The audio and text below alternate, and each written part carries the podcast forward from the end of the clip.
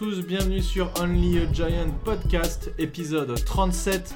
Moi c'est Plax, on vous avait dit au dernier épisode de profiter de cette victoire, et eh bien on n'avait pas tort puisque nous sommes désormais à une victoire, 4 défaites. Défaite contre les Cowboys 44 à 20, ça a été assez dur, il a fallu vraiment se surmotiver pour réussir à faire cet épisode puisque je l'avoue c'est moi, c'est moi qui ai dit t'es sûr que t'as envie de le faire, moi je suis, suis pas sûr que j'aurai la force. Euh, Thiergo a dit si si on va le faire et il est avec nous. Thiergo, comment vas-tu? Eh ben écoute, moi j'ai la patate. J'ai la patate parce que en fait, euh, je pense déjà à 2022 et maintenant qu'on va avoir le first pick overall, on va pouvoir euh, choper. Euh, il paraît que tout le monde parle de ce Kevin Thibodeau. Je sais pas qui c'est, mais il paraît qu'il est excellent. On va tous les éclater en 2022. Je, je sais pas non plus qui c'est d'ailleurs. non, c'est un, un, un, un, edge rusher d'Oregon qui apparemment est, est excellent. mais bon, de toute façon, moi je me méfie toujours de ce qui se dit euh, sur la draft jusqu'à la veille de la draft de toute manière. Euh, mais bon, blague à part, euh, oui, un peu, enfin complètement anéanti par cette énième défaite. Mais quelque part, ça, ça, lève un peu un poids dans le sens où on se dit, il n'y a rien à tirer de cette saison, regardons vers l'avenir. Ouais, mais non mais ok. Ça fait 4 mais ans. Mais juste, c'est juste chiant quoi. C'est juste qu'à un moment, faut arrêter de se dire ça. Regardons vers l'avenir, ça devient vraiment fatigant. Et à un moment, on aimerait bien un peu vibrer la saison. L'an dernier, on a presque vibré un peu en fin de saison. C'était encore jouable. Là, on se demande vraiment comment ça va être possible. Alors, on avait commencé. Euh, euh, quand même mal, hein. je crois qu'on était à une victoire, 5 défaites avant qu'on arrive un peu à retourner la situation. Euh, mais reparlons un peu de ce match 44-20. Euh, alors, tu vas me donner ton impression, mais sans rentrer dans, tous les détails, puisque en gros, ce qu'on va faire dans cet épisode, c'est qu'on va d'abord parler de ce match, et après, on va essayer d'imaginer un peu, puisque déjà, au bout de la cinquième journée, on va se dire qu'est-ce que qu'est-ce qu'on peut changer, qu'est-ce qu'on peut faire pour essayer de faire progresser la situation. globalement, dans ce match-là, à aucun moment, c'est-à-dire que vraiment, du coup de sifflet, euh, du kick-off euh, jusqu'à la fin, je, enfin, dès, le coup de sifflet de, de, kick-off, je me suis dit, on gagnera pas, ça va mal se passer. J'avais vraiment un mauvais pressentiment non, mais depuis ça, le début. Clair. Ça s'est mal passé. Alors, et, même quand euh, mm. quand il y a eu l'interception, même quand il y a eu le fumble sur deuxième drive, etc. Je, je, sentais pas. Enfin, tu vois, on a, on a réussi à tenir ce match à quelques points près pendant longtemps, mais on sentait quand même qu'on était archi dominé. Non, oui, mais c'est ça. Mais en fait, le truc, c'est que euh, on, est quand même allé dans ce match en s'attendant à une défaite. soyons clairs. Euh, les Cowboys sont la meilleure équipe de la NFC en ce moment. Ils gèrent de tous les côtés. Euh, moi, à aucun moment, je me suis dit on va battre les Cowboys. Ça, il n'y avait, y avait, pas, y avait pas vraiment de, doute dans ma tête. la seule chose que je me disais, c'était Hmm, peut-être qu'on peut réussir à garder un score serré et euh, à, les faire suer un peu. En fait, ça n'a même pas été ça parce que, euh, bon, déjà, on rate un field goal euh, dès le début du match. Tu dis, bah super, ça commence bien. Et certes, à un moment, on a été à 10-10, mais il y a aussi eu une passe droppée de leur tight end Schultz dans l'end zone mhm. qui aurait pu être un enfin qui aurait pu en fait rendre un score beaucoup plus fleuve que ce qu'on a eu en mhm. fin de match. Euh, mais en fait, le fait qu'on gagne ou qu'on gagne pas, euh, là, de ce côté-là, j'ai envie de dire, il n'y a pas de déception de mon côté parce que je m'attendais à ce qu'on perde. Non, moi non plus. Mais, mais en fait, c'est dans la, quand même dans la physionomie globale du match où. Enfin, moi, j'en ai marre d'être, euh, d'avoir ce genre de match où tu es dominé du début à la fin, quoi. Où tu sens, ah en fait, tu sens qu'il y a vraiment une, une supériorité de l'équipe adverse et juste ça fait chier, quoi. C'est. Bah, en fait, le truc, c'est que déjà, ça commençait très très mal euh, avec le fait qu'on n'ait pas Andrew Thomas sur le terrain. Andrew Thomas qui nous a fait, qui en fait a fait euh, taire beaucoup de ses critiques euh, en ce début de saison. Et je crois pas qu'il ait concédé un seul sac non, non, de la saison. Et d'ailleurs, je pense que si on prend les derniers matchs de 2020, c'est pareil. Mhm. Euh, il, a, voilà, il, a vraiment, il est vraiment en train de progresser. Là, il s'est blessé. Alors, je sais plus quelle blessure c'est exact. Non, mais c'est alors au pied. Quoi. Juste pour info, c'est une petite blessure. Et il était quand même sur le banc. Et Joe Judge a dit en, interview après le match, en conférence de presse, il a dit, parce qu'on lui a demandé pourquoi il était sur le banc, il a dit au cas où ça se passait mal, qu'il y avait un blessé, on, préférait qu'il soit là quand même. Mais, euh, mais vu sa blessure, on préférait mm. qu'il joue pas. Mais voilà, et, en fait, le truc c'est que même quand on avait Jones et Barclay sur le terrain, euh, le, front seven des Cowboys euh, ont juste ultra euh, dominé Ned Solder qui est complètement catastrophique en left tackle. C'est bon, c'est, c'est, on sait qu'il pourra plus jamais faire left tackle. Non, mais même, mais même en right tackle, il a été nul à chier depuis le début de la saison. hein. Je- alors, c'est, euh, ju- juste- bah, il a quand même, il a quand même pris le dessus sur Perte à un moment parce que Perte était, était aussi nul à chier. Ouais, mais euh, alors là, je- euh, en right tackle. non, non, je suis d'accord. Apparemment, mais- il s'est, il s'est un peu, il s'est un peu rattrapé sur ce match. Il était un peu plus correct. Mais ce que je veux dire, c'est que dès le début de match, en effet, on était dominé par la défense euh, des, euh, des Cowboys parce que euh, de toute façon, Daniel Jones n'avait plus de temps dans la poche. Il a fait quelques passes qui étaient à chaque fois légèrement un peu trop loin ou quelques-unes ont été droppées, je crois. Et puis après, en fait, à partir du moment où on avait perdu euh, Saquon Barclay qui en fait se blesse alors que le play est terminé, c'est quand même assez dingue quoi. Il y a un type qui marche dessus. euh, t'as- tu, tu serais un peu, on serait un peu de mauvaise foi. On, a- on aurait envie de dire que c'était la vengeance des Cowboys par rapport à ce qu'on leur avait fait à, à Dak Prescott l'année dernière, Mhm. mais je ne crois pas que ce soit ça. Et puis après, euh, on a cette méchante commotion de Daniel Jones qui fait ok, c'est mort là. Enfin, faut s'attendre à rien de ce match. Non, non, c'est sûr. Alors, quand même, euh, puisque je- tu, tu parlais de Solder et Perte, Solder, il a été mauvais même en, en tackle droit. Ce que je disais, c'est que je comprends pas, moi, pourquoi on n'a pas mis Perte, qui est jeune et qui est potentiellement très avenir, alors que Solder, c'est à aucun doute. c'est- Moi, je peux dire pourquoi c'est sa, mis, sa hein. dernière saison, mais, mais non, mais là, regarde ce match. Solder, à gauche, il a une note PFF de 38,8, Matt Peart, 69,8. Non, bien sûr. Mais ça, même c'est si- par... non, mais ça, en c'est fait- par rapport au match d'hier. D'accord, mais même il si- a fait. Mais les premiers matchs, rappelle-toi, il y a quand même eu un match où en fait il est resté deux secondes euh, sans bouger contre les Broncos et mais- il s'est dit, Ah, il y a eu le snap. Non mais regarde les vidéos de Ned Solder qui se fait marcher dessus, on lui marche sur la gueule, on, lui, on pose son cul sur sa gueule, on le met dans la, dans la terre et on lui fait renifler le, le gazon pendant sur plusieurs actions. Le mec ne sait Mais pas tenir parles- presque parles- debout de Ned Solder. Oui, mais là tu parles de quoi? Tu parles. Ned tu Solder parles, sur fait- l'ensemble des matchs qu'il a fait. J'ai- en fait, Non, je comprends attends, pas pourquoi. Non mais attends, me dis que pas. je te dis, Attends, que. Thiergo, laisse-moi finir. Me dis pas que Matt Peart sur quelques actions a prouvé qu'il était moins bon que Ned Solder qui depuis des années est une chèvre. Eh pas ben, en fait, si. Enfin, alors déjà dire que, que Ned Solder est une chèvre, c'est quand même ignorer le bon travail qu'il a fait chez les Patriots. Mais on s'en bat les couilles des Patriots depuis qu'il est chez mais nous. non, mais non, merde. mais en fait, euh, euh, euh, on peut pas dire que juste c'est une chèvre. C'est faux.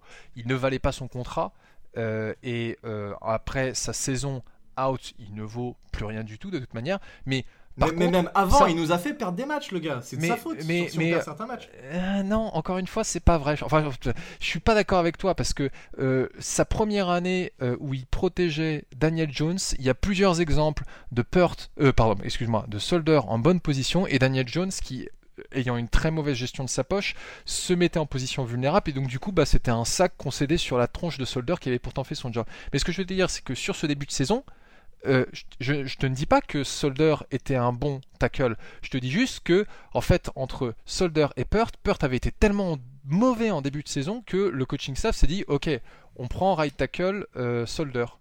Non Et- mais d'accord, mais il te faut un échantillon Voilà. statistique représentatif pour que tu puisses dire il est meilleur. Et en fait, vu ce qu'on a vu de Solder, moi je suis pas d'accord. On peut pas dire que il méritait sa place. Je dis pas que Pert l'a mérité non plus, mais entre les deux, à deux mecs qui avaient un niveau faible, qu'est-ce que tu fais? Tu préfères te dire ok, j'ai deux mecs qui sont de toute façon là actuellement pas bons. Est-ce que je mets un mec qui n'a aucun avenir chez nous et qui à la fin de la saison ne fait plus rien? Ou alors peut-être en début de saison, peut-être que tu peux dire ça parce que si tu estimes qu'il est un peu meilleur et que la saison n'est pas finie. Mais maintenant, actuellement là, là tu dois Non, mettre mais là quelqu'un. maintenant je suis d'accord, je suis d'accord avec Bon, toi. voilà. Je suis d'accord avec toi, c'est qu'aujourd'hui maintenant on a, on, on a tellement plus rien à tirer euh, de cette saison que autant mettre et oui, que ce soit mauvais, c'est mauvais. Mais ce que je veux te dire, c'est que euh, ne con- tu veux remettre en cause ce qui s'est passé sur le premier match, très bien. Moi, par contre, je ne suis pas cette, cette ligne-là parce que j'estime que en début de saison, le meilleur tackle pour le côté droit, c'était Solder. Bah, c'était pas je- alors, pour la suite, je suis complètement 100% d'accord, puisque avec, vu les notes et, et de- du dernier match et ce qui a été montré, il est bien bien au-dessus. Et pour les premiers matchs, je, je reste quand même persuadé. Peut-être le premier, deuxième, mais quand tu vois ce qu'il a fait et le nombre de fois où il se fait marcher dessus, hein, vraiment, et le fait qu'il soit à droite, ça l'a sauvé, parce qu'à gauche, euh, Jones, il aurait pris très très cher. hein. Je, te- dis pas, je te dis pas que c'était excellent. hein. C'était Ah non, très, vraiment très loin le de là. mal. Et, et de toute façon, en fait, euh, le début de saison m'a limite fait regretter Cam Fleming. Non, Cam non, Fleming ouais. que, je, que, je, que je critiquais énormément l'année précédente.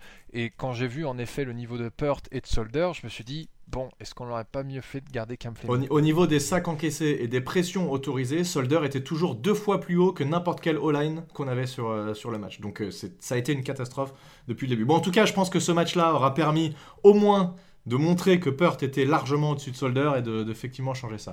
Bon, en tout cas, si on repasse. Il donc... pas largement au-dessus de Solder, il a encore beaucoup à prouver le petit. Hein. Ouais, bah écoute, la note PFF, pour moi, elle veut quand même dire quelque chose. Il est à 70, euh, Solder est à 38. Voilà. Bon, c'est. Oui, mais ça veut, ça veut pas rien dire. C'est dur en fait à justifier. On à chaque fois, les notes PFF, faut les prendre quand même avec des pincettes oui. parce que. Non mais oui, mais quand tu as une note qui est deux fois supérieure, quand même, euh, ça veut quand même dire, je pense, quelque chose. Hmm. Euh, juste, bon, effectivement, tu as parlé, tu as évoqué très rapidement les blessures. C'était quand même une grosse histoire de ce match. Blessure de Goladay, blessure de, euh, de Daniel Jones, blessure de Saquon Barclay. notre attaque se retrouve par rapport à, l'attaque qui était alignée en début de saison. Euh, il n'y a plus personne. il reste trois joueurs qui étaient, euh, qui étaient au début de saison, donc c'est très compliqué.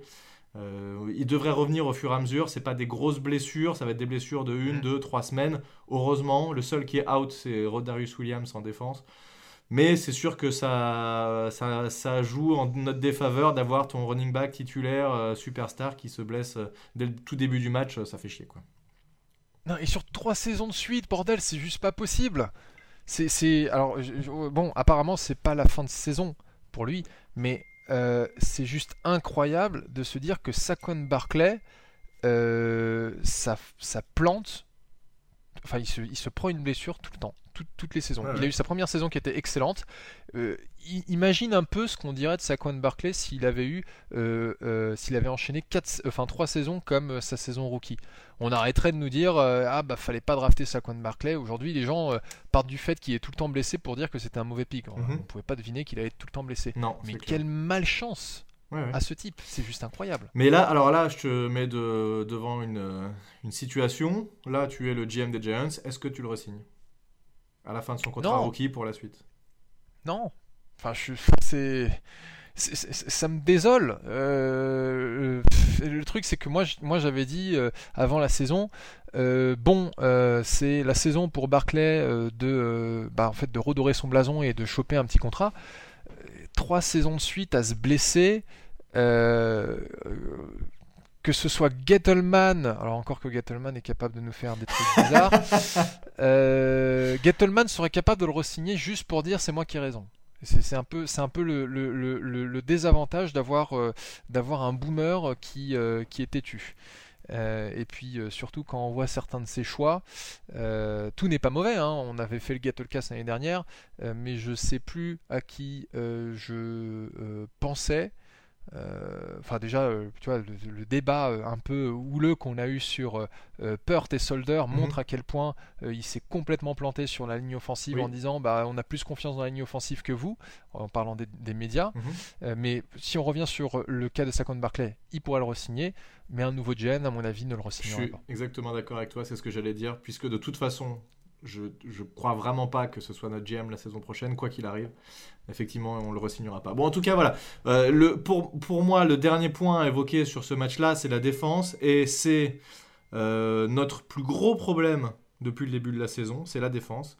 On l'attendait pas du tout, on s'est renforcé sur cette défense. Je pense que la blessure de Blake Martinez nous a fait très mal au centre, mais globalement, cette défense n'est pas du tout au niveau de ce qu'on a eu l'an dernier. On fait partie des pires défenses de la ligue. On se, fait, on se prend plus de 500 yards euh, cumulés sur ce match-là. Il n'y a pas de défense contre la course. Il n'y a pas de pression sur le passeur. Et il n'y a du coup pas de défense contre la passe non plus. Il n'y a rien du tout. Il n'y a rien qui marche. Rien du tout.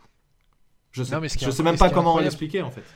Oui, moi non plus. Et je sais même pas expliquer comment, euh, comment expliquer que euh, un gars comme James Bradbury, qui était un Pro Bowler l'année dernière, qui était l'un des meilleurs cornerbacks, si ce n'est le meilleur cornerback de la saison dernière. je ne saurais pas dire si c'était le, meilleur, mais je mhm. pense qu'il était facilement dans le top 5. Qui aujourd'hui euh, se fait malmener par tout un tas de receveurs, mhm. bons comme mauvais, hein, euh, parce qu'il y a de très bons receveurs. Et même, et même il, s'est fait malmener par euh, des quarterbacks qui n'étaient pas excellents non plus. Mhm. et alors, est-ce qu'il s'est reposé sur ses lauriers? Est-ce qu'il n'a pas assez bossé? Euh, Patrick Graham, j'ai l'impression qu'il a passé plus de temps à se concentrer sur son régime que sur son game plan. Euh, au moins, il aura réussi un truc mmh, pendant mmh, cette mmh. intersaison. C'est vrai. Euh, mais et puis, comme tu dis, bah, à partir de partir du moment où on a perdu Blake Martinez, bah, on, même si on a un Reggie Ragland qui euh, tient bien la baraque au poste de, middle linebacker, c'est pas c'est pas le leader défensif qu'on avait avec Martinez. Non. Et, en fait, tu as besoin sur une, sur une défense de t'appuyer. On a cité les trois segments le pass rush, la run defense et la pass defense.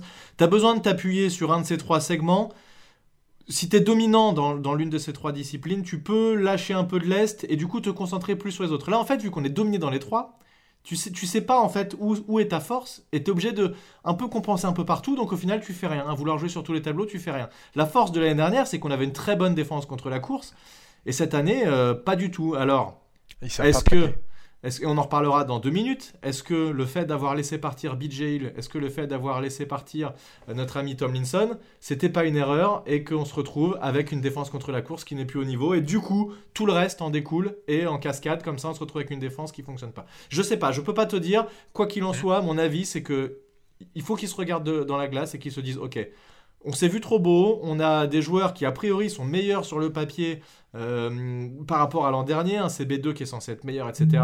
Mais finalement ça marche pas mieux, qu'est-ce qui se passe? Voilà. Oui, c'est d'ailleurs et d'ailleurs quand tu parles de CB2, c'est à Adery Jackson euh, que je pensais comme euh, autre décision bizarre. notre ami Gettleman qui pendant cette intersaison était vraiment en mode all-in, je dépense plein en free agency, euh, je fais des trade down pour euh, cumuler des pics, etc. Euh, et Adory Jackson en fait ne remplit pas ses promesses. on a aussi un, Xavier McKinney qui, moi, m'impressionne pas.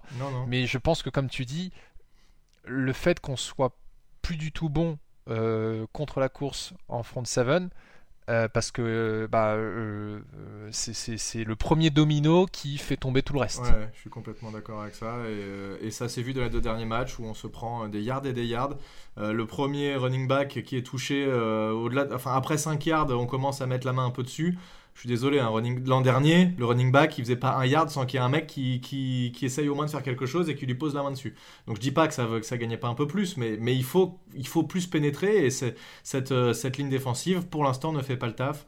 Euh, il n'y a pas de pass rush en outside linebacker, mais, mais ça, ça va nous mener à notre analyse hein, de qu'est-ce qu'on fait à partir de là Je pense euh, qu'on peut, sauf si tu as autre chose à dire sur ce match-là, mais à part la déception, il n'y a pas grand-chose. Si on n'a pas vu Cal Rudolph non plus, moi je comprends pas ce que fait Cal Rudolph, on le paye, je sais pas combien, on doit le payer euh, peut-être 8 euh, ou 9 millions. Il est, il est, invisible, on le voit pas, on lui donne pas la balle. Il y, a, il y a aussi quelques trucs que je comprends pas. Enfin, globalement. Euh, bah, Cal, Rudolph, en fait, c'est, c'est pas qu'il a un contrat qui est énorme, mais en fait, ce qui est dingue, c'est. il, non, il vaut pas 9 millions. Non, combien on le paye il, est, Cette année, il est à 4 millions 7. Ah, ouais, mais, c'est, mais c'est déjà trop parce que les Giants savaient qu'il avait un, problème de pied, qu'il devait se faire opérer. Ils se sont dit, c'est pas grave. Euh, tu vois, ils avaient annoncé son contrat, ils ont su ça, et ils se sont dit, non, non, mais on va quand même le signer parce qu'on croit que ça va le faire. Mais il sert à rien et il sert à rien. Il, et oh, si, il a récupéré un fumble contre les Saints, c'est tout. Mais, mais c'est ça. Et en fait, le problème, c'est qu'un gars comme Kyle Rudolph, euh, il empêche un, un, type comme Caden Smith d'être sur le terrain. Oui, et alors que Caden Smith, moi je kiffe trop et on le voit jamais et ça me fait bien chier. Voilà, et c'est problématique. Après, il y a des trucs que tu pourrais dire on n'a pas de chance. Euh, on n'a pas de chance que un Sterling Shepard et un Darius Layton euh, soient blessés. On n'a pas de chance que euh, là on a justement Goladek qui vient de se blesser pour deux semaines. Mm. alors, il y a, en fait, je pense que on a dans cette équipe un mélange de, malchance, les mm-hmm. blessures, mais mm-hmm. ça tout le monde a la malchance, mm. on joue tous avec les mêmes pions et il n'y a pas une seule équipe en NFL depuis sa création qui n'a pas des joueurs blessés au cours de sa saison, ça n'existe pas. Mm. Euh, et on a aussi euh, bah, les frais de la mauvaise gestion de cette équipe. Mm. Euh, moi, moi j'ai voulu être patient avec Gettleman en disant la première, deuxième, troisième année, ça va le faire, ça va le faire, ça va le faire. On commençait, comme tu disais tout à l'heure, euh, euh, l'année dernière à avoir un espoir de voir, euh, on voyait de la progression. Et là, en fait, on, est retour à des pâquerettes. bon, ça le fait pas. On a, parlé de Kadarius Tony? Non, non, non. Alors justement, c'est vrai qu'à force de se concentrer sur le négatif, on oublie le seul point positif de ce match parce que enfin, on utilise Kadarius Tony et qui nous fait 10 réceptions, 189 yards il bat le record euh, rookie euh, de, de, receiving yards euh, de la franchise. Et, qui était détenu par Odell, Odell Odell Beckham, Beckham, je oui. suppose. Odell Beckham, Ouais. 180 yards ou 185, je, je sais plus. Voilà, et, et en fait, euh, bah, le seul bémol pour Kadarius Tony, c'est euh, c'est le coup de poing qu'il a foutu à un joueur en fin de match et il Ouais. s'est fait éjecter. Bon, il, s'est excusé, il a reconnu que c'était c'était bête, mais euh, en fait, il se fait jeter un peu violemment à terre par des DB qui en, a, qui en ont marre de se prendre des vents parce que putain, il, il est incroyable, il a un équilibre. Il est, ce c'est fou. C'est C'est incroyable. Non mais c'est Et- et, là, là, là, tu, là, ça justifie son choix en- pour un mec qui était moins connu que d'autres stars euh, wide Ouais. receivers dans cette draft là, parce qu'oublie pas que quand même, en plus de Kadarius Tony, on a un premier choix de draft. Ouais, ouais, bien sûr. N'oublions pas. On va en avoir besoin. hein. De toute façon, il y a- Ouais, il y, a ouais. tellement de trous dans cette équipe que euh, euh, si on peut en choper un troisième. Ouais, et si ça pouvait être pas Gettleman qui utilise ses choix de draft, ce serait aussi pas mal. Euh, En tout cas, voilà, il- c'est sûr que qu'il fait un, un énorme match. D'ailleurs, il a été no- nommé rookie de la semaine. Le seul problème que je vois là, c'est qu'en fait, euh, d'une, il sauve la face de Dejon Garrett parce qu'en fait, ce match-là, sans Tony, c'est un match affreux en attaque. On fait rien non plus en attaque et Ouais. on a on a presque l'impression que c'est un match à peu près correct grâce à lui. Euh, mais dans l'autre sens, Jason Garrett a pas le choix de l'utiliser. Enfin, il Ah l'utilise uniquement parce que tout le monde est blessé et qu'il a pas le choix. Et ça, Mais ça me fait ça, bien chier parce que ça, c'est pas normal. Il faudrait l'utiliser, mais utiliser les autres aussi. Utiliser toutes les armes. Et pas uniquement parce que bon, bah, on a plus que lui, on va lui donner la balle. Mais qu'est-ce qu'on attendait pour lui donner la balle En fait, le mec est monstrueux. De... Voilà, on n'a pas besoin d'attendre ça pour lui donner. On le sait qu'il est monstrueux. Ils ont Oui, dû le oui. voir à l'entraînement, ils sont au courant. Donc euh, bon, je sais pas. C'est, ce sera mon deuxième point du de la deuxième partie du, du podcast, mais bon. Écoute, Tout à euh, fait. voilà. Je pense qu'on peut, je pense qu'on on peut justement enchaîner sur cette deuxième partie ben, parce écoute, qu'il y a deuxième beaucoup de partie. choses à dire. Euh, Gettlecast, on l'appellera. dès- En fait, j'ai envie que ce soit à chaque fois que ce soit la galère et qu'on parle de comment retourner la situation, ce sera le Gettlecast. Il faudrait qu'on ait un générique Gettlecast. Euh, alors, déjà, première chose, je vais juste te dire deux points et après je te laisserai parler. Euh, première chose pour moi, je pense qu'il n'y aura aucun move important avant la bye week qui est dans 4 matchs. Ça m'étonnerait qu'on décide de faire des gros moves, de virer quelqu'un, de changer des trucs importants avant la bye week qui arrive en, Non, en plein ouais, milieu de saison. Je suis d'accord. Ouais. Bon voilà, donc c'est dans suis- 4 je- matchs. Juste pour info, il nous reste, attends, j'ai le calendrier sous les yeux, il nous reste les Rams, ouch, les Panthers, les Chiefs et les Raiders. Alors, autant il y a quelques semaines, j'aurais dit Panthers, Chiefs, Raiders, c'est grosse branlée. Autant avec les, ce que je viens de voir sur la, la dernière semaine, je me dis, les Chiefs ont une défense en bois, leur attaque a l'air d'être pas aussi euh, impressionnante que l'an dernier. Les Raiders, ils viennent euh, d'avoir un coach en moins qui a démissionné, John Gruden. Euh, Et les Panthers, qui se font battre par les Eagles avec trois interceptions de Sam Darnold. Bon, autant les Rams, il n'y a aucune chance, autant les autres, je me dis, il y a peut-être moyen de faire quelque chose, donc tout, tout n'est pas perdu. Mais à mon avis, il n'y aura Euh, pas de move avant, avant ces quatre matchs-là. Alors, moi je te dire, pour moi c'est défaite, défaite, défaite, parce que je, je vais arrêter de, de, de, de, euh, de m'enthousiasmer pour cette équipe qui euh, ne me donne plus aucune raison euh, d'être enthousiaste. hein. C'est ce que ce que je te disais avant le podcast. C'est heureusement que je regarde d'autres sports euh, pour avoir un peu de, de divertissement euh, le dimanche, parce que en ce moment c'est pas, ce sont pas les Giants qui Mhm. euh, procurent du plaisir. Euh, je, te disais, je te disais justement que les Knicks avaient l'air d'être. euh, Parce qu'on sait qu'il y a beaucoup de ouais, supporters des Giants qui sont aussi fans d'autres franchises de New York. Et les Knicks, euh, a priori, euh, vont faire une grosse saison. Ils ont été très bons l'an dernier et là, ils, ont, ils sont sûrement encore meilleurs. Donc, euh, bon, Eh je vais peut-être me, peut-être me mettre au basket. Bah, voilà. Jamais vraiment suivi. C'est, peut-être l'occasion. Mhm. Mais, euh, mais ouais, alors quand tu dis euh, il y aura pas de gros moves, euh, je suis d'accord avec toi. Il y, aura- il y en aura pas euh, parce que c'est pas euh, c'est pas dans l'ADN des Giants. La seule fois où ils l'ont fait, c'était avec Ben McAdoo euh, qui avait benché Eli Manning. Et là, je et là, je pense pas que euh, que, que Judge ou un autre et, euh, euh, enfin on, on lui et- enfin fasse quelque chose qui euh, mérite une, un licenciement en cours de saison. Non, tu crois qu'il s'en veut, McAdoo, quand il repense à ça? Il se dit Putain, j'ai vraiment été une grosse merde d'avoir mis euh, Manning sur le banc. Non, je crois qu'il s'en fout parce que McAdoo il voulait euh, il voulait apparemment Patrick Mahomes quand il s'est présenté à la, à la draft. Ouais, bon, alors pour le coup, il avait pas tort. Non, il avait, il avait pas tort, c'est sûr. Mais euh, non, en effet, il y aura, il y aura pas de move. Euh, après, euh, est-ce que même au niveau de l'équipe, tu, tu veux trader qui tu veux trader, Non, alors- trader quoi? C'est, on a, on a que des joueurs. Enfin, regarde le contrat de Leonard Williams, intradable. Le contrat de Kenny Golladay, intradable. Non, mais alors attends, parce que Brad j'ai- Berry, pareil. j'ai pas encore parlé des moves. Parce que pour moi, le premier move, déjà, si on doit faire des moves, c'est ne pas laisser Gettleman faire le moindre autre move en fait. Et donc le premier move à faire, c'est de virer Gettleman et de trouver quelqu'un d'autre. Et quelqu'un en cours de saison? Oui, ah, mais j'en ai rien à foutre. En fait, ce, que je veux éviter, ce que bah écoute, je ne sais pas, c'est pas moi ça me paraît pas impossible. Et ce que je veux éviter, c'est de laisser trop de temps à Gettleman, d'avoir le, le, temps de faire des resignatures qu'on regretterait derrière puisqu'on l'a laissé trop faire. On a vu des équipes comme ça qui attendent, attendent, attendent de virer leur GM. Leur GM fait des moves, et, une semaine après, ils le virent et ils mettent quelqu'un d'autre et tu te retrouves coincé avec un joueur que tu voulais pas. Tout ça parce que ton GM, que tu savais très bien que tu allais virer, a décidé de re-signer quelqu'un. Typiquement, imagine, là, d'ici la fin de la saison, il décide de donner le max contrat à Saquon Barclay. Saquon Barclay qui arrête pas de se blesser, il joue plus jamais pour nous, et on est coincé avec un, encore gros contrat dont on sait pas quoi faire.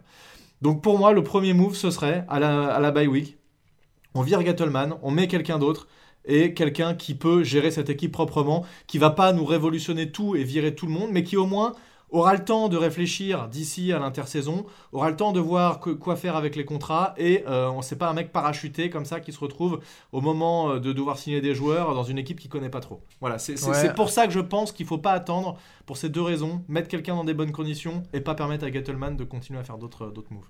Alors, de mémoire, euh, mais si, euh, si jamais je me trompe, euh, j'espère que les auditeurs n'hésiteront pas à nous le dire par tweet.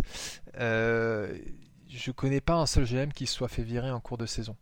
Et j'avais même lu une fois que c'était même plutôt traditionnel de virer un GM après la draft. Euh, Après la draft, donc là tu oui, laisses, tu en effet, je, comprends avec tout ce que horrible. Dit, mais non, mais justement, il y, y, a une raison derrière ça. C'est que en fait, euh, quand tu arrives à la fin de la saison, le GM que tu as en position, c'est lui qui a géré tout le scouting et la préparation de la draft suivante. Euh, donc généralement, on lui dit bon bah tu finis le boulot, tu finis de, de, de, de, faire la draft et, et puis après, après tu dégages. et ce qui peut en effet te dire bah c'est un peu bizarre parce bah que du coup le gars il pourrait faire plein de merde et te, et te mettre dans une position pas possible. Après il, doit, il y a des GM qui à mon avis euh, euh, doivent sauter euh, à la fin de saison. Je pense que c'est plus courant d'avoir les GM qui sautent juste, à, juste, avant, juste avant la fin de saison ou, ou, en tout cas une fois que l'équipe a fini sa saison régulière. Alors ok, alors imaginons c'est bon déjà moi je m'en fous des... ça se fait pas euh, ça a jamais été fait. Ça franchement je m'en fiche. Et puis il n'y a pas de raison de pas le faire si jamais on pense que c'est le meilleur move si Mara estime que c'est le meilleur move. Maintenant si effectivement je sais pas il y a des complications c'est pas possible c'est compliqué ça ça va faire chier toute l'équipe. Ok mais alors tu dis au ton GM tu ne fais, tu ne signes personne. Je ne te laisserai pas signer quelqu'un. De toute façon, j'imagine que c'est Mara qui a le dernier mot et que je pense pas que, euh, que Gettleman puisse faire des signatures sans que Mara approuve quoi que ce soit. Donc, euh, donc si Joe Judge n'a pas approuvé le move, tu ne fais pas de move. Voilà. Ça, ce serait comment, une manière de limiter la casse. Voilà, je, je, viens, je viens de trouver, euh, du coup, je suis en train de, de regarder. Mhm. Et l'année dernière, apparemment, il y a le GM des des Jaguars, mhm. d'après ce que je dis, mhm.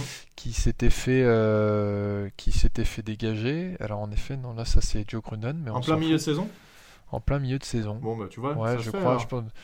Ouais, mais bon, les Jaguars. Euh, les Jaguars, c'est les Jaguars quoi. Bah, les Jaguars, excuse-moi, on n'est pas très loin du niveau des Jaguars, hein, franchement. Non, non, non, oui, non. Alors, non, mais cette année, on n'est pas très loin du niveau des Jaguars. C'est mais juste que c'est que les Jaguars, ça fait depuis euh, depuis qu'ils n'ont plus Tom Coughlin que c'est la merde.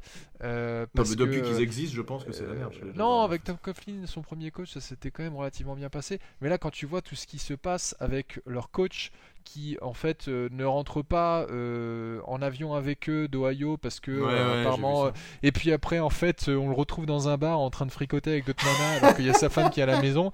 Enfin, dire, et c'est qui et, et, surtout moi ce qui m'a fait halluciner c'est c'est le type qui dit je suis pas là pour faire du micromanagement et, et c'est pas c'est pas à moi mais c'est aux joueurs de, de faire le leadership de cette équipe et t'en dire quoi? Mais t'es head coach ou c'est quoi? C'est n'importe quoi.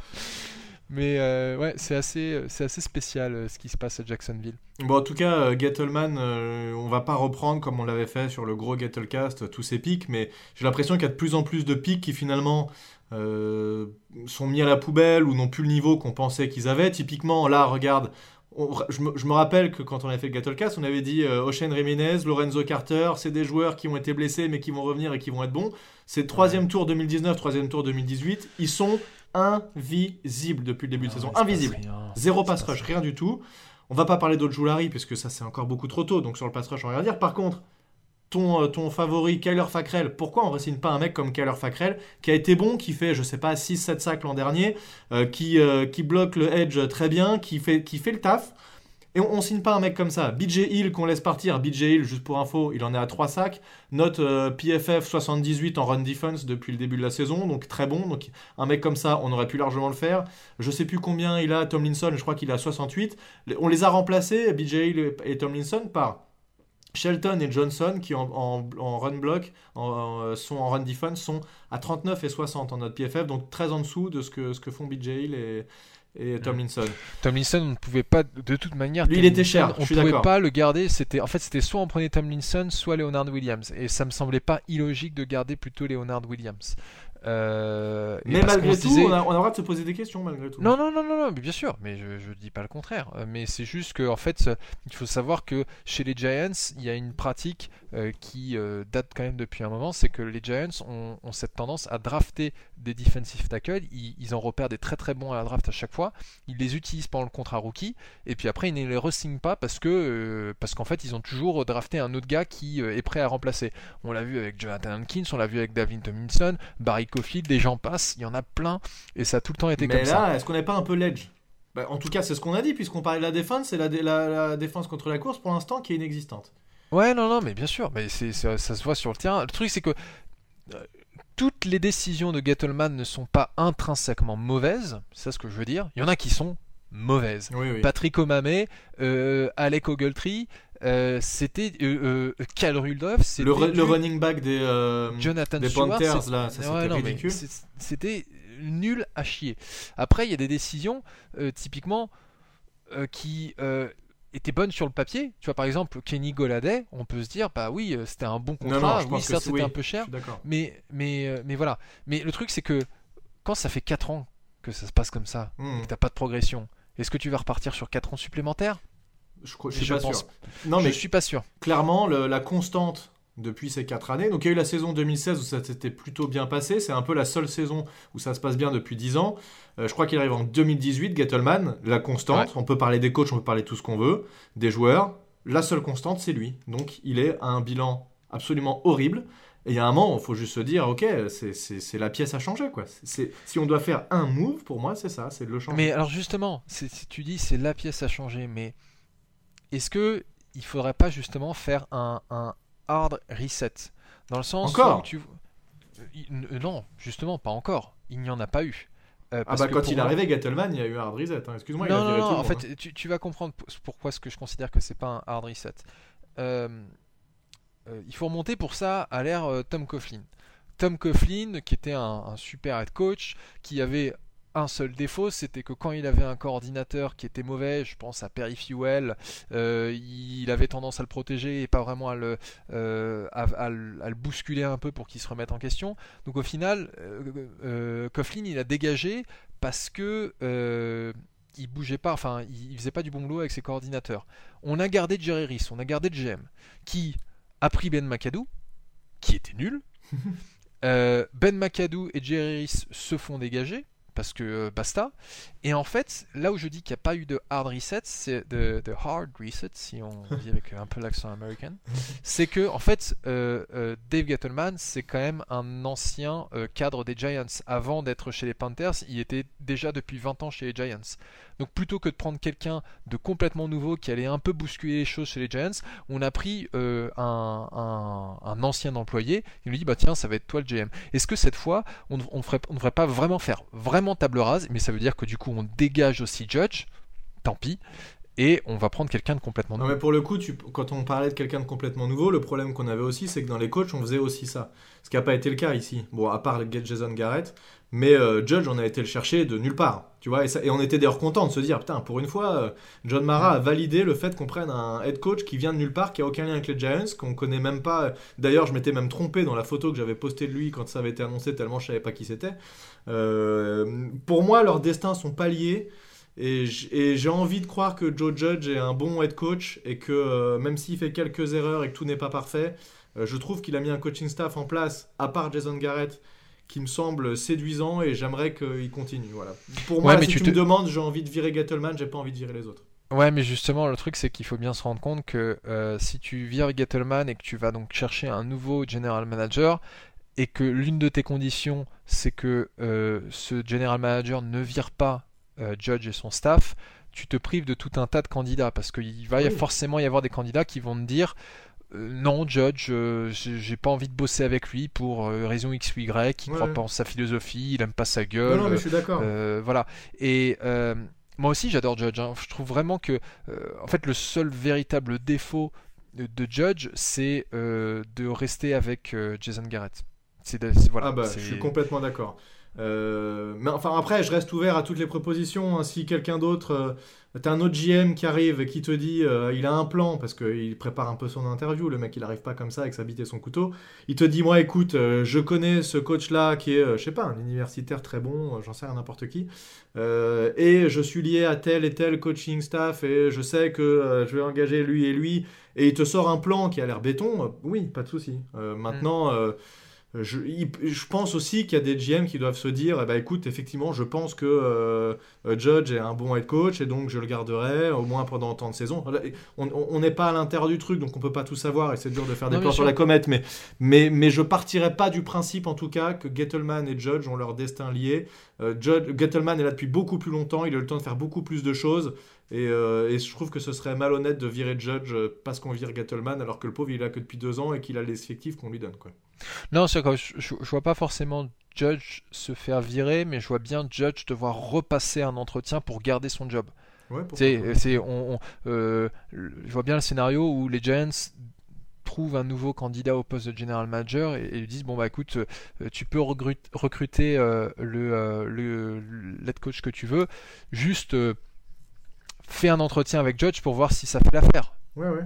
Et, et- et c'est vrai, en fait, ce qu'on aime bien, nous, chez Judge, hein, euh, je parle pour toi et moi, c'est que c'est sa philosophie, euh, il a un véritable leadership. euh, enfin, après, après, justement, McAdoo et Shermer, ça, ça faisait du bien, mais Ouais, il y a encore quelques trucs, quelques trucs à ajuster. Mais ce qui est sûr, c'est que nouveau GM, ça veut aussi dire que un gars comme Daniel Jones, il sautera parce que voilà et c'est dommage parce que Daniel Jones moi je trouve que c'est quand même un super QB qui a beaucoup de potentiel Euh, un Ah nouveau bah, si, GM si, qui si- a si un nouveau GM arrive avant la draft et qu'il estime que c'est pas le bon QB, oui, avec les, tours- les deux tours de draft qu'on a, peut-être il y a qu'il prendra un faire QB. hein. Ouais, ouais. Après, euh, ouais, non, j'allais.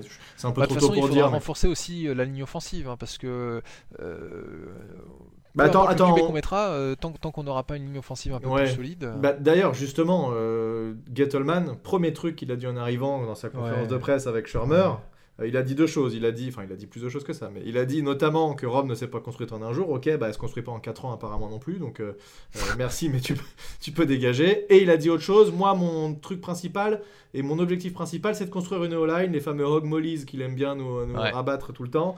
Bah, écoute, euh, il t'a fallu 4 ans pour trouver un, tackle gauche euh, très, correct. Maintenant, effectivement, je pense que maintenant, avec le recul, finalement, après cette première saison où c'était un peu compliqué, bah, il se retrouve à être le meilleur des 4 tackles qui étaient un peu mis en avant pendant cette draft-là.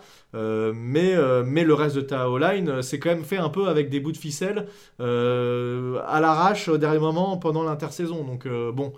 Euh, voilà, il n'y a pas une O-line euh, vraiment stable comme on a pu connaître dans les années Super Bowl. Et malheureusement, ça, ça manque un peu. Donc, euh, bon, voilà, c'est, c'est des il n'a pas tenu ses promesses, il n'a pas fait ce qu'il a dit qu'il allait faire. Et au bout de 4 ans, je pense que c'est largement assez de temps pour dire à un moment stop. Quoi. ouais, ouais, ouais, non, c'est euh, Euh, voilà, donc ça, c'était mon move numéro 1. Move numéro 2, à ton avis, qu'est-ce que c'est? Dégager Van Engram non, non, je ne dis pas les joueurs. Les joueurs, je m'en fous. ah move numéro 2 Move numéro 1, je vire Gettleman. Move numéro ah 2. bah le move numéro 2 c'est c'est Jason Garrett Évidemment, je vire Jason Garrett. Et alors, par contre. ah j'ai cru que tu est- voulais est- promouvoir Jason Garrett euh, head coach Oh mon dieu Ah, le truc atroce. On, prévoit, on, on- on met Jason Garrett en GM carrément. Non, le, le, euh, en fait, ce qui est un peu bizarre, ce que je vais dire, c'est qu'on a beaucoup parlé de la défense. On dit que pour l'instant, ce qui va très mal, et en fait, et je pense qu'on aurait gagné plus de matchs si cette défense était un tout petit peu meilleure, même pas beaucoup, mais un tout petit peu meilleure. Mais j'ai envie de croire, de par ce qu'on a vu l'année dernière et par le fait qu'on a eu une bonne défense et, que peut-être qu'on a des difficultés, mais j'ai bon espoir qu'on arrive à les surmonter quand même et qu'on a un effectif qui va bien. Je pense que Patrick Graham a montré suffisamment de bonnes choses pour mériter sa place encore chez les Giants, même si pour l'instant c'est compliqué. Par contre, Jason Garrett, depuis l'année dernière, c'est très inconstant, même s'il fait quelques matchs corrects, c'est pas du tout au niveau, il n'est pas, pas dans une philosophie euh, pas innovante, mais dans, l'air du temps en NFL, et il sait pas utiliser ses joueurs comme il faut. Il est un peu contraint parfois d'utiliser certains joueurs. Alors du coup, ça fait quelques trucs qui marchent un peu, mais mais je sens pas que euh, typiquement hein, au niveau euh, dans la red zone, je pense qu'il est extrêmement mauvais. Jason Garrett, pas du tout inventif. Si je dis pas de bêtises, hein, dans c'est en troisième tentative au niveau de la red zone que que Daniel Jones se pète parce qu'on lui demande d'aller courir et qu'il va se s'éclater dans deux gars, c'est ça hein? Ah bah, Écoute, je suis pas d'accord avec toi. Je pense pas que c'est euh, le choix d'envoyer Daniel Jones qui ait euh, causé la défense, euh, la, blessure, pardon. C'est plutôt que Daniel Jones, en, voulant surpasser la défense, a pris la mauvaise position en mettant son casque en premier et s'est mangé une grosse commotion. Ouais, non, je suis, alors je suis d'accord. C'est pas, c'est pas vraiment ce que je voulais dire. Je disais pas que c'est la faute de de Garrett, de, Garrett qui, qui s'est euh, qui s'est pris cette commotion. Il aurait pu faire n'importe quoi d'autre, sortir en touche, voilà, peu importe. Ce que je veux dire, c'est que juste le manque de, de créativité. Pourquoi il fait pas autre chose euh, Des courses plein centre et les trucs qu'on a déjà vus et les fameux end around à Engram qui marchent pas où on perd 3 yards. C'est bon, il faut que voilà, il faut qu'il fasse autre chose. en tout cas, c'est voilà, pour moi, il n'y a pas de, il a pas de vraiment de doute. Tout ce qu'il a montré depuis le début, depuis l'année dernière, c'est c'est pas c'est pas lui notre notre coordinateur offensif d'avenir. Non, c'est sûr. Il y, a, un manque de créativité euh, du côté de Jason Garrett euh, dont on a longuement parlé euh, et ça suffit. J'avoue que moi j'ai mis quand même un peu de temps à, rejoindre le côté clair de la force ou obscur selon ce qu'on veut. Mais c'est juste que je suis un optimiste et je voyais le potentiel de Garrett en me disant si ça peut être la norme chez Garrett, mais le fait est qu'aujourd'hui on a un échantillon qui est plus que large et qui montre qu'il n'y a rien à tirer de ce gars. j'ai entendu des, euh, des mecs en podcast ou quoi qui disent oui mais attendez ça fait que 4 matchs, 5 matchs et tout ça. Non, ça fait pas 5 matchs, ça fait 5 matchs plus une saison entière. Donc euh, maintenant il faut arrêter. Euh, on passe à autre chose. Mais en tout cas on est d'accord tous les deux pour dire que les, les deux pions à changer c'est ça. Hein. Gettleman et Jason Garrett. Voilà, pas trop de doute là-dessus. Mm. Espérons que on voit du mouvement très bientôt. Et de toute façon j'ai l'impression que ça peut lancer il faut une petite étincelle, il faut quelque chose, euh, il faut redonner vie à cette équipe et parfois du changement, ça peut être bon. Euh, voilà, c'est ne pas s'encrouter dans quelque chose qui ne fonctionne pas. Euh, en tout cas, les supporters des Giants, je pense, en ont marre de voir des défaites et on a vraiment envie, après 10 ans de, de, de choses compliquées, on a envie qu'il se passe quelque chose dans cette équipe. Et même si on gagne pas tous nos matchs, bah voilà, qu'on voit du beau jeu et des choses intéressantes. On, voit du ça à chaque fois. Ouais, ouais, c'est ça. Enfin, malheureusement, on est encore rendu au, stade de, euh, bah voilà, saison foutue. De toute façon, là, clairement, on gagnera pas cette, cette NFC Est. Euh, il faut penser à l'année prochaine. C'est ça fait chier de se dire ça au bout de 5 matchs. C'est vraiment, vraiment fatigant. Mais bon, encore une fois, merci à tous hein, d'être là et de continuer à écouter ce podcast. Et, euh, et c'est ça ce qui est impressionnant. C'est ça ce qui montre aussi justement la, loyauté des fans francophones euh, des Giants. C'est que malgré le fait qu'on soit vraiment une, équipe euh, de bas de tableau, hein, une équipe complètement nulle, on a une audience qui est présente et qui interagit avec nous. Et ça, euh, euh, on vous l'a déjà dit et on vous le redit. Mm. Et, euh, et c'est pas pour faire le lashbot, mais déjà nous, ça nous encourage énormément à continuer ce podcast. mais ça rend la chose beaucoup plus plaisante parce que on n'est pas tous les deux en train de discuter entre nous. On discute aussi avec vous, les auditeurs, à travers Twitter. ouais. à travers Twitter, puisque c'est notre seul moyen d'interaction on l'a déjà dit, on continuera de le dire, mais euh, malgré tout, eh ça, fait chier de se dire qu'on fait partie des équipes de bas de tableau. Tu as, envie de te dire, on va arriver conquérant sur n'importe quel terrain, tout le monde va nous craindre. Mais ce sont des cycles. Et ce sont des cycles. Regarde des équipes comme Kansas City, comme euh, Tampa Bay, euh, qui étaient euh, vraiment nul, nul, nul, et qui Kansas City, ils, enfin, ils sont montés très très vite. Hein, et c'est arrivé avec Andy Reid. Tampa Bay, c'était une équipe, il leur manquait juste un quarterback. Ils ont, mm. ils ont en fait fait le choix de prendre Tom Brady. Mm. Ça a fonctionné pour eux. Je dis pas qu'il faut prendre Tom Brady, quelle horreur. Mais c'est impossible, ça ne peut pas arriver. T'as vu qu'il a dit que c'était l'équipe qui préférait battre, c'était nous. Hein. Ouais, j'ai vu ça. Bah oui, oui forcément, on est, on est euh, euh, avec les Eagles, euh, on est la seule équipe mm. à les à l'avoir battu au Super Bowl. C'est vrai. D'ailleurs, a priori, prochain match contre les, les, Rams, et je crois que Dishon Jackson est un Rams hein, cette année, non? Euh, je pensais qu'il était banni de la ligue pour ses propos euh, néo-nazis. Il avait pas fait des propos, il avait pas tenu des propos antisémites. Euh... Deshaun euh, Jackson. Euh, Il me semble. hein. Attends, je vais regarder parce que tu il, fais il- douter. il- il me semble que c'était quand il était revenu chez les Eagles après avoir fait un petit tour euh, chez les Bucks. Euh, il- Bah, il, joue, joue bien aux Rams. Hein. Il est Ok. aux Rams. Donc, à ton avis, c'est quoi les probabilités qu'il nous fasse une réception de 90 yards pour un touchdown? 200%. 200%. Euh, je, Bon, dirais bah même, voilà. je dirais même 300 à 400% parce que en fait, euh, euh, pour moi, c'est pas le prochain match là, c'est la prochaine défaite. De toute manière, il n'y a rien de plus à tirer cette saison. Donc, euh, Bon, et je suis, voilà, j'ai sous les yeux le calendrier des Giants euh, par Google et il nous annonce que Los Angeles Rams est favori pour gagner. Alors, ça, j'ai du mal à Ah bon Pourquoi? Ah là là. Ouais, non, c'est vraiment bizarre. Bon, voilà, donc rendez-vous euh, dimanche soir avec. euh, je crois que tu commentes plus les matchs que moi en ce moment parce que t'as plus la foi de les suivre et de et d'en parler. Moi, ça me dépite tellement que je mets quasiment plus rien sur les matchs. J'ai- du mal à, à trouver la force. Mais Ouais, voilà, on ouais. sera, on, se- on sera devant notre télé malgré tout Mm. euh, dimanche à 19h euh, pour une nouvelle défaite des Giants qui devrait passer 1 à 5. euh, une victoire, 5 défaites selon toute probabilité. Puis voilà, ça va être bien, on va être entre nous, on sera, on sera posé. Tout à fait, tout à fait. On est bien. On fait ça? Allez, on fait ça. À, à la- à dimanche prochain, à plus tout le monde. Ciao. Salut